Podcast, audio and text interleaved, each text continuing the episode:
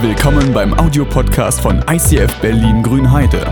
Wenn du Fragen hast oder diesen Podcast finanziell unterstützen möchtest, dann besuch uns auf icf-grünheide.de.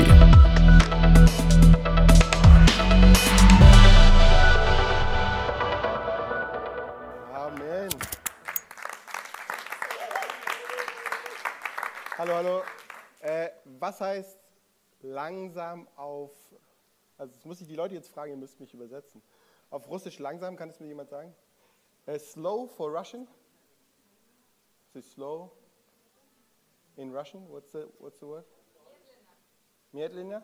Okay. If I'm too fast, you say Mietlina! Okay? Gut, äh, weil das Programm muss mit mir mitkommen. Und ich habe mal gehört, ich wäre berühmt dafür, schnell zu labern. Besonders, wenn ich denke, ich habe es eilig. Habe ich aber gar nicht. Hallo, schön, dass ihr da seid. Ähm, kennt ihr das, wenn ihr in so einer Gruppe von Leuten seid und alle wissen, wovon geredet wird, aber du nicht? Und du denkst dir so, du hast jetzt die Entscheidung zu sagen, ich weiß das nicht. Oder, ja, ja, doch, ja, ja, doch, ich, ich verstehe voll, von was ihr redet. Ich habe Tommy darum gebeten, mal äh, so eine Szene kurz mal einzuspielen in einem wunderschönen Format. Da habe ich einen kleinen Clip für euch. So, meine Lieben, und heute habe ich euch mal wieder einen Bibelvers mitgebracht, der ste- steht im 2. Korinther 11. Wie ein Vater seine Tochter einem einzigen Mann anvertraut habe, so habe ich euch Christen mit Jesus Christus verlobt, um euch ihm als unberührte Braut zuzuführen. Jo, habe ich irgendwo schon mal gehört, hört sich ganz interessant an auf jeden Fall. Ja, genau, das habe ich auch schon mal gehört. Das ist, glaube ich, irgendwas mit den Aposteln oder so. Ja, das habe ich auch schon mal gehört. Ich glaube, das hat irgendwas mit heiraten zu tun. Hurra! Ähm, ja, aber was bedeutet es denn überhaupt?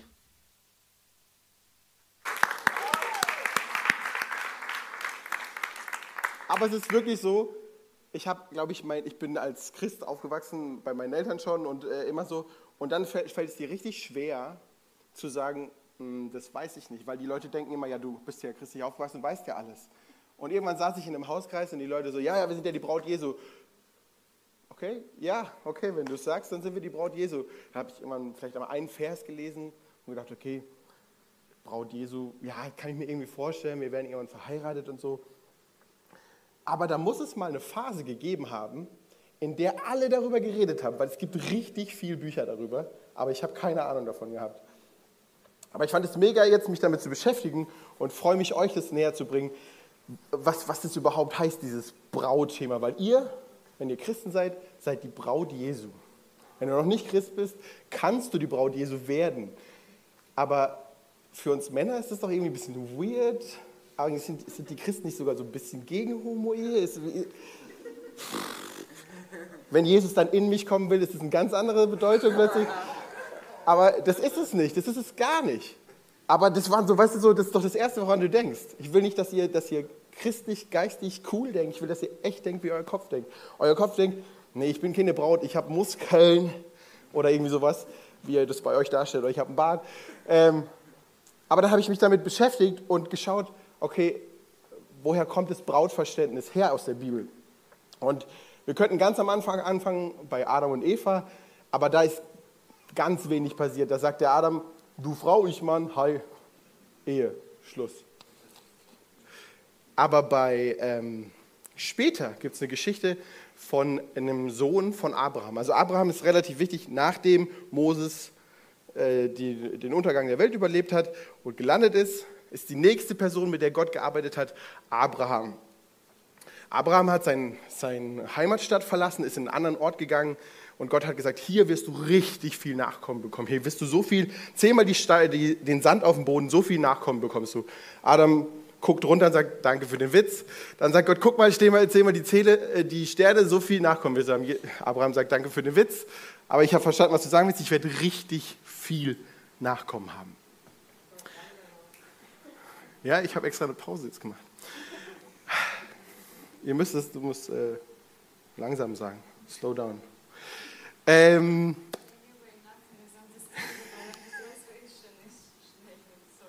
okay. Ähm, Abraham bekommt einen Sohn, der heißt Isaac. Und Abraham möchte für ihn einen Sohn.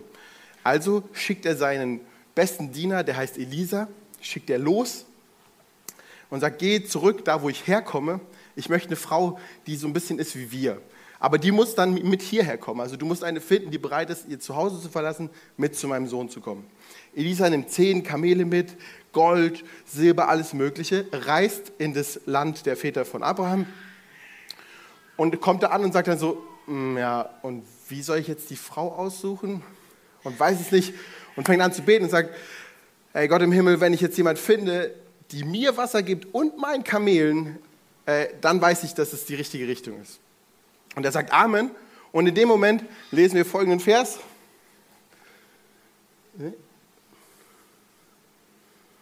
Und er, aus, er ausgeredet hatte, siehe, da kam heraus Rebekka, die Tochter Betuels, der ein Sohn von Milka war, die die Frau von Nahor, des Bruders Abrahams war. Ich wollte jetzt eigentlich mit euch darüber reden, wie interessant es ist, dass da Milka steht. Aber ähm, Doreen hat gefragt, hä, wer ist sie jetzt? In welchem Verhältnis steht sie jetzt, wenn man das so au- äh, aufbaut? Und wir mussten dann wirklich, wir haben es zehnmal durchgesprochen und dann haben wir es aufgemalt. Also Rebekka ist die Großcousine von Isaac. Also so, na egal. So, das ist es, Großcousine. Und sie trug einen Krug auf den Schultern und das Mädchen war sehr schön von Angesicht, eine Jungfrau, die noch von keinem Mann wusste. Die stieg hinab zur Quelle und füllte den Krug und stieg auf. Von keinem Mann wissen ist so ein bisschen äh, noch, nicht, noch nicht intim gewesen sein mit einem Mann, nett gesagt. Da stieg sie hinab in die Quelle und füllte den Krug und stieg herauf. Da lief ihr der Knecht entgegen und sprach, äh, lass mich ein wenig trinken aus deinem Krug. Und sie sprach, äh, trink mein Herr. Und eilends ließ sie den Krug hernieder auf ihre Hand und gab ihm zu trinken. Und als sie ihm zu trinken gegeben hatte, sprach sie, oh, ich will deinen Kamelen auch schöpfen, bis sie alle getrunken haben. Und eilte und goss den Krug aus in die Tränke und lief abermals zum Brunnen, um zu schöpfen und schöpfte all seinen Kamelen. Also es war offensichtlich keine faule Frau, weil irgendwie muss man wo runterklettern mit so einem schweren Krug. Die ist mehrfach darunter, hat die Krüge gefüllt. Und wir lesen dann in der, in der Bibel, dass, dass Elisa ein bisschen baff davon ist, weil gleich eine Antwort kam von Gott. Und, und er betet dann nochmal, okay Gott, also wenn ich jetzt rausfinde, dass sie auch noch irgendwie aus der Sippe von Abraham kommt, dann, dann ist es die. Und er betet und er fragt sie und sie sagt, ja klar, ich bin die Tochter von, äh, die Schwester von Laban und alles Mögliche. Und er sagt, ah, Halleluja und preist den Herrn und sagt, wir haben die gefunden, die der Vater auswählen möchte. Also ich werde diese Frau. Dann geht er zu Rebekka nach Hause. Dann geht er zu Rebekka nach Hause und dort ist der Bruder von Rebekka. Und die sagen, hey, komm rein ins Haus, iss was. Und er sagt, nein, ich will nichts essen, ich will nichts trinken, ich will erst was sagen. Okay, was willst du sagen? Ich bin der Knecht Abrahams. Die, äh, ich bin der Knecht Abrahams und der Herr hat meinen Herrn reich gesegnet, dass er groß geworden ist und hat ihm Schafe und Rinder und Silber und Gold und Knechte und Mägde und Kamele und Esel gegeben. Dazu hat Sarah, die Frau meines Herrn, in ihrem Alter meine, meinem Herrn einen Sohn geboren. Dem hat er alles gegeben, was er hat. Also er legt so ein bisschen auf den Tisch, was er alles hat. Also ich habe Haus, Schiff, Boot, alles Mögliche, uns geht es richtig gut. Und der Sohn, von dem ich rede, der hat das alles. Also das ist ein bisschen rich. Und sagt dann, meint ihr, eure Tochter, also die Rebekka, könnte zu Isaac mitkommen und ihn heiraten? Und das Coole ist, was die machen, was man jetzt so eigentlich nicht erwartet hätte, damals vor Tausenden von Jahren, sie holen Rebekka. Sie sagen, sie sagen nicht, ja klar, kannst du unsere Tochter haben, hier, ich 20 Euro und dann ciao. Sondern die sagen, Rebekka, Rebekka, willst du mit diesem Mann in ein anderes Land reisen? Und Rebekka sagt, ja. Und das ist äh, wunderschön, dass, dass da eine Wahl gegeben wird. Das ist nicht typisch für die Zeit damals, weil eigentlich war das so ein bisschen Level auf, auf Level Vieh, meine Tochter verkaufen, weitergeben. Aber da war eine Wertschätzung der Tochter da. Und dann, weil sie Ja sagt, geht Elisa zu den Satteltaschen von seinen Kamelen und bringt die mitgebrachten Geschenke vor, hervor. Rebekka gab er Silber, Goldschmuck und schöne Kleider. Und auch ihren Bruder und ihre Mutter überreichte er viele wertvolle Geschenke. Das nennt man heutzutage den Moha, den Brautpreis.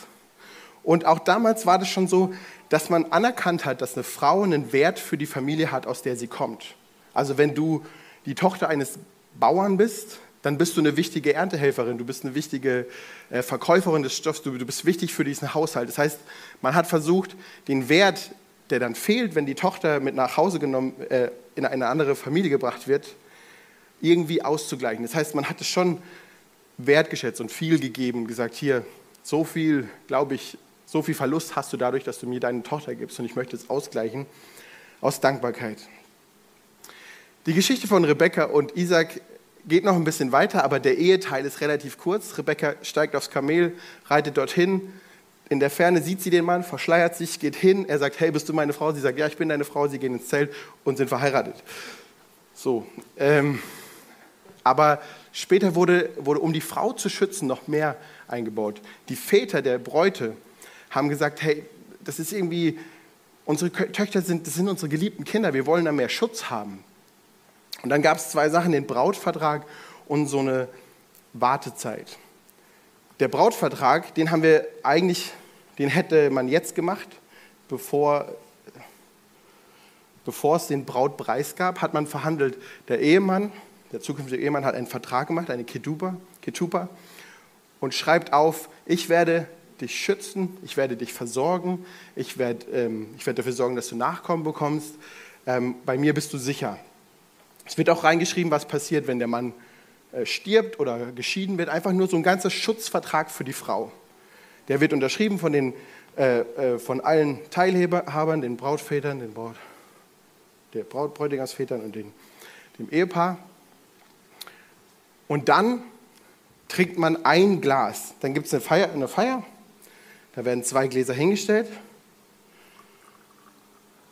Eins wird aufgefüllt und das Brautpaar trinkt von diesem einen Glas. Wir haben hier noch ein Glas stehen, das wird nicht aufgefüllt.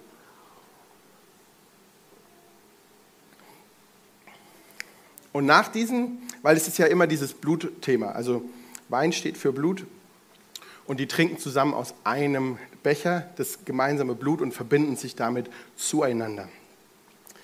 Was dann aber passiert ist, erstmal heißt die Frau jetzt, hat einen Namen, sie heißt Kala Kala heißt so viel wie Braut oder Bräutigam.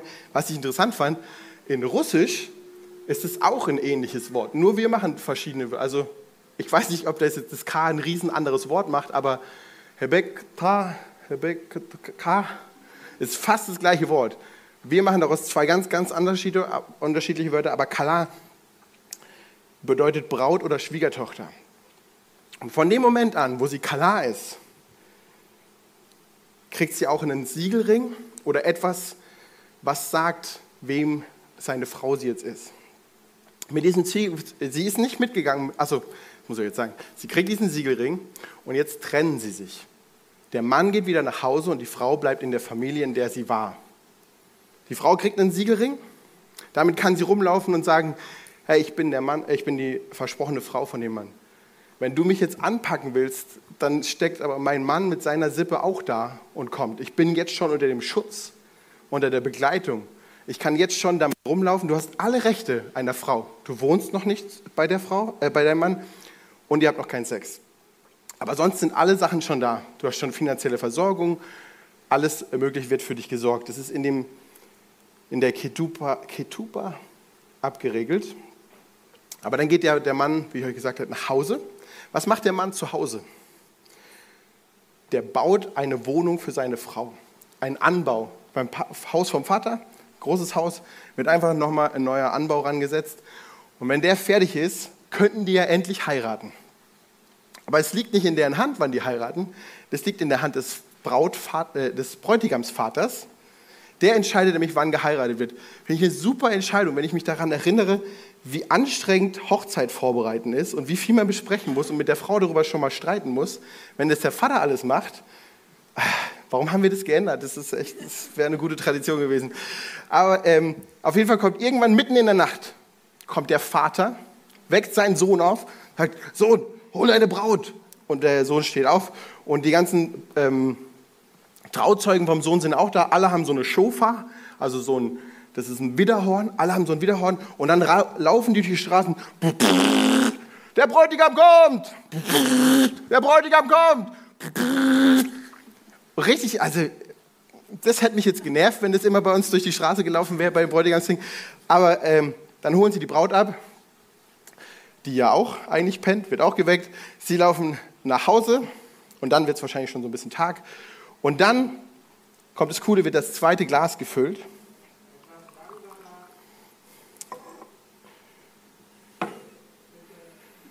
Ja, ich habe dich gehört. Da wird das zweite Glas getrunken vom Ehepaar. Oh, jetzt falsch rum gemacht, sorry, das muss leer sein. Oh. Und das erste Glas wird genommen und das habt ihr bestimmt schon mal in einem Film gesehen oder so. Auf den Boden gelegt und dann müsst ihr gleich, ihr müsst gleich alle sagen Mazeltov, okay?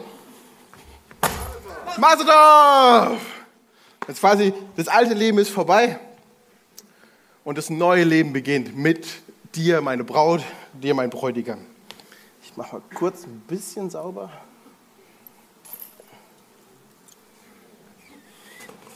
Ich habe nämlich noch ein Glas vorbereitet.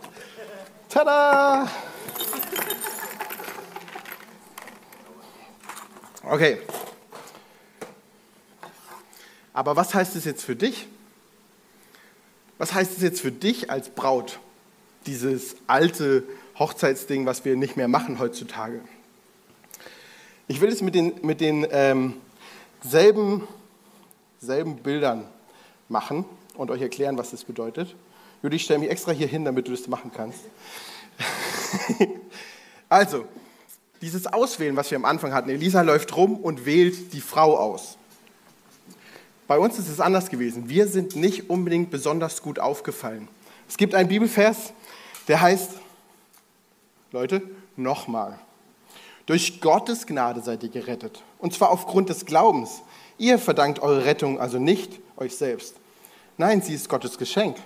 Sie gründet sich nicht auf menschlichen Leistungen, sodass niemand vor Gott mit irgendwas sich groß tun kann. Aber trotzdem sind wir ausgewählt und trotzdem haben wir diese Wahl bekommen.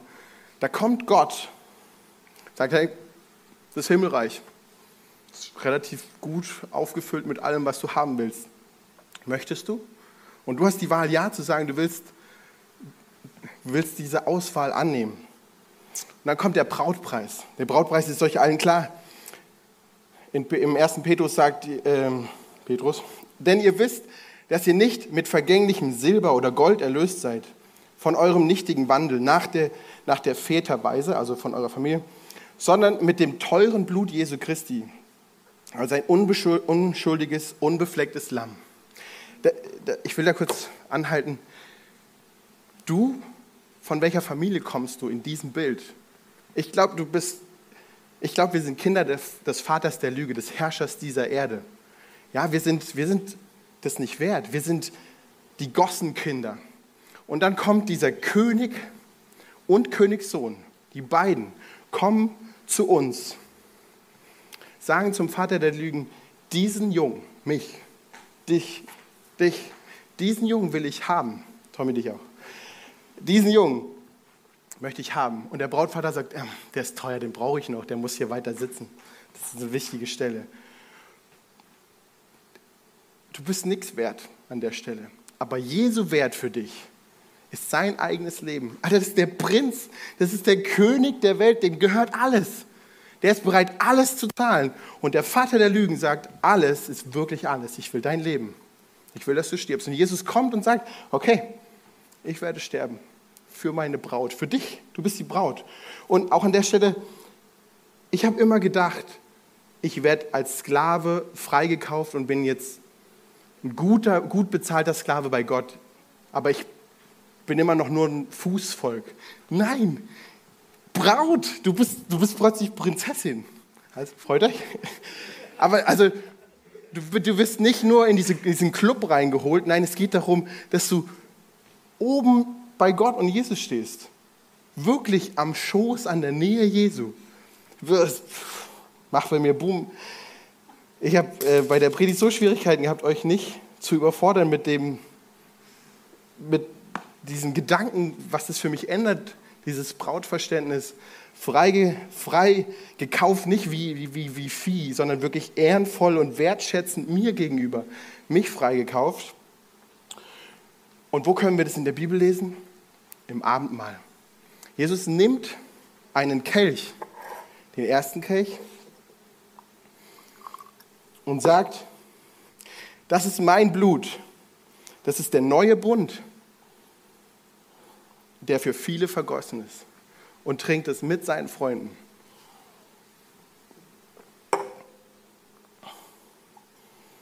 Später im Korinther lesen wir, wenn ihr fragt, wo ist der Siegelring, den wir haben. Im Korinther könnt ihr lesen, Gott ist's aber, der uns festmacht und samt euch in Christus uns gesalbt hat und versiegelt und in unsere Herzen als Unterpfand den Geist gegeben hat. Hä, wo ist das Siegelwort? Versiegelt, ach gut, das ist wieder Übersetzungsproblem. Aber wir haben ein Siegel bekommen, das ist der Heilige Geist, der uns daran erinnert, wer dieser König ist, der uns mehr von diesem König erzählt, der uns aber auch schon diese Rechte gibt, der mit uns spricht, der, der uns voranbringen will. Ich finde diese Phase jetzt, in der wir uns jetzt befinden, das ist, die heißt Erosin. Das ist wieder so ein, so ein Brainboom für mich, weil es erklärt endlich mein Problem. Wisst ihr, ich bin freigekauft, ich bin Kind Gottes, aber irgendwie mache ich immer noch Sachen, die ich nicht tun will.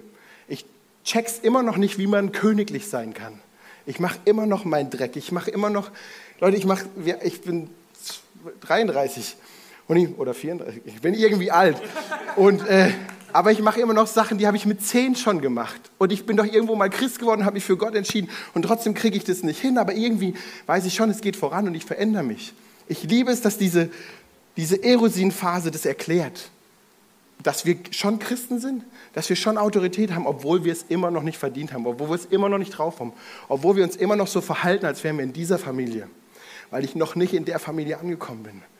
Hier ist kein Streit mehr. Da ist muss ich darum kämpfen, dass ich geliebt werde, dass Leute mich sehen. Ich muss äh, Sünde tun. Da ist es endlich vorbei. Und in dieser Zwischenphase befinden wir uns, wo der Heilige Geist da ist und mit uns daran arbeitet. Das, äh, das macht plötzlich so verständlich.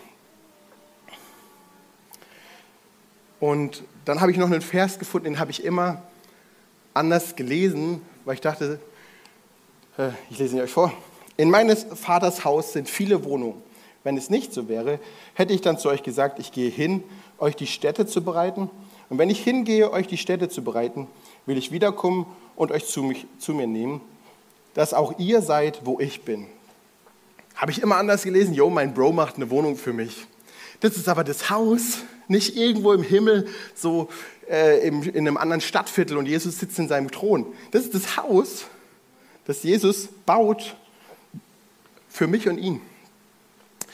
Als ich mich verlobt habe, oder als ich mich verloben wollte mit meiner Frau, habe ich unseren Verlobungsring an einer Drechsel gemacht.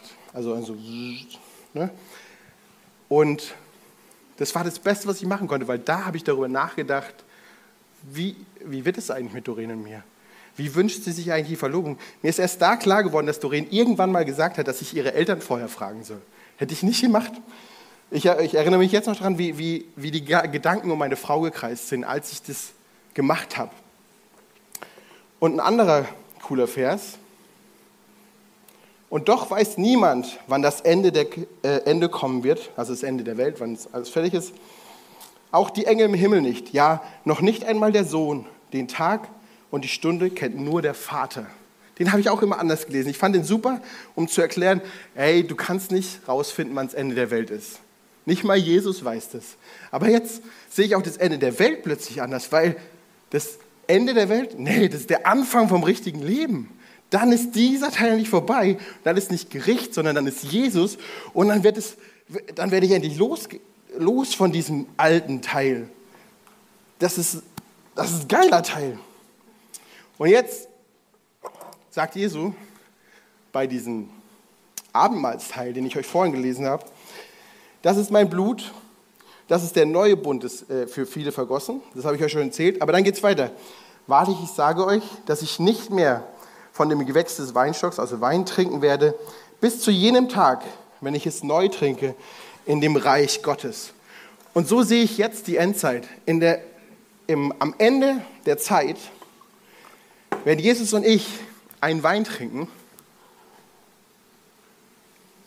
wir werden verbunden sein und Jesus wird dieses alte Glas, mein, mein altes Leben nehmen, wird es einschlagen und wird sagen, alles was war, Andi, alles was war, Ruben, alles was war, ist jetzt vorbei. Jetzt kommt unser neues Leben. Und dann schreien alle, Mathe Sehr schön.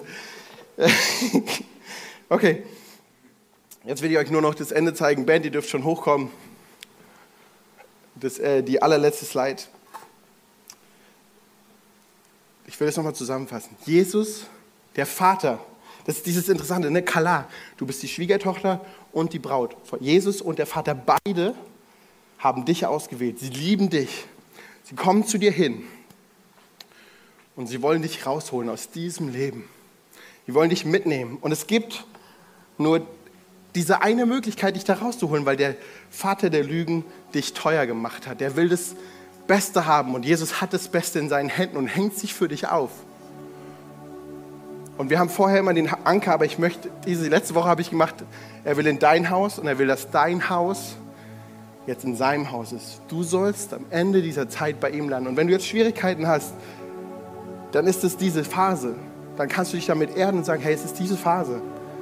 Aber du hast trotzdem eine Verbindung zum Vater und der Vater hat Bock auf dich. Und du kannst dich daran festhalten, dass er an dir bleiben wird und dich frei machen wird am Ende der Zeit. Und wenn du es jetzt nicht schaffst, dann ist es, weil du noch in dieser Welt bist. Du darfst trotzdem versuchen, weiter ranzukommen. Aber ich liebe diese Entspannung, die daraus kommt und diese Vorfreude. Ich will noch dafür beten. Vater, das, ist, äh, das sind so viele Gedanken und, und die sind schön und die können in meinem Kopf ganz viel bewirken, aber da willst du nicht hin. Ich will, dass du durch unsere Köpfe hindurch gehst in unser Herz. Dass wir dieses, was wir jetzt gehört haben, verstanden haben, dass es sich verinnerlicht im Herzen. Dass wir plötzlich, dass wir in dieser Beziehung leben, dass wir eine Braut sind von dir. Dass wir gekauft wurden von dir, dass wir geliebt werden von dir. Und ich möchte, es, ich möchte, dass wir in dieser Autorität leben, als Tochter des Königs. Das sind wir jetzt schon, Vater. Ich möchte dich bitten, dass wir das, dass wir das begreifen im Herzen, in, in unserer ganzen Persönlichkeit, dass wir anders leben dass wir das, was wir jetzt gleich singen, faithful, dass wir das checken, wie sehr du faithful bist, wie nah du sein willst, wie nah du eigentlich an unserem Leben involviert bist und das vorantreibst. Lass es nicht verpuffen, lass es, lass es tief gehen, lass es brennen in den Menschen und veränder unsere Herzen.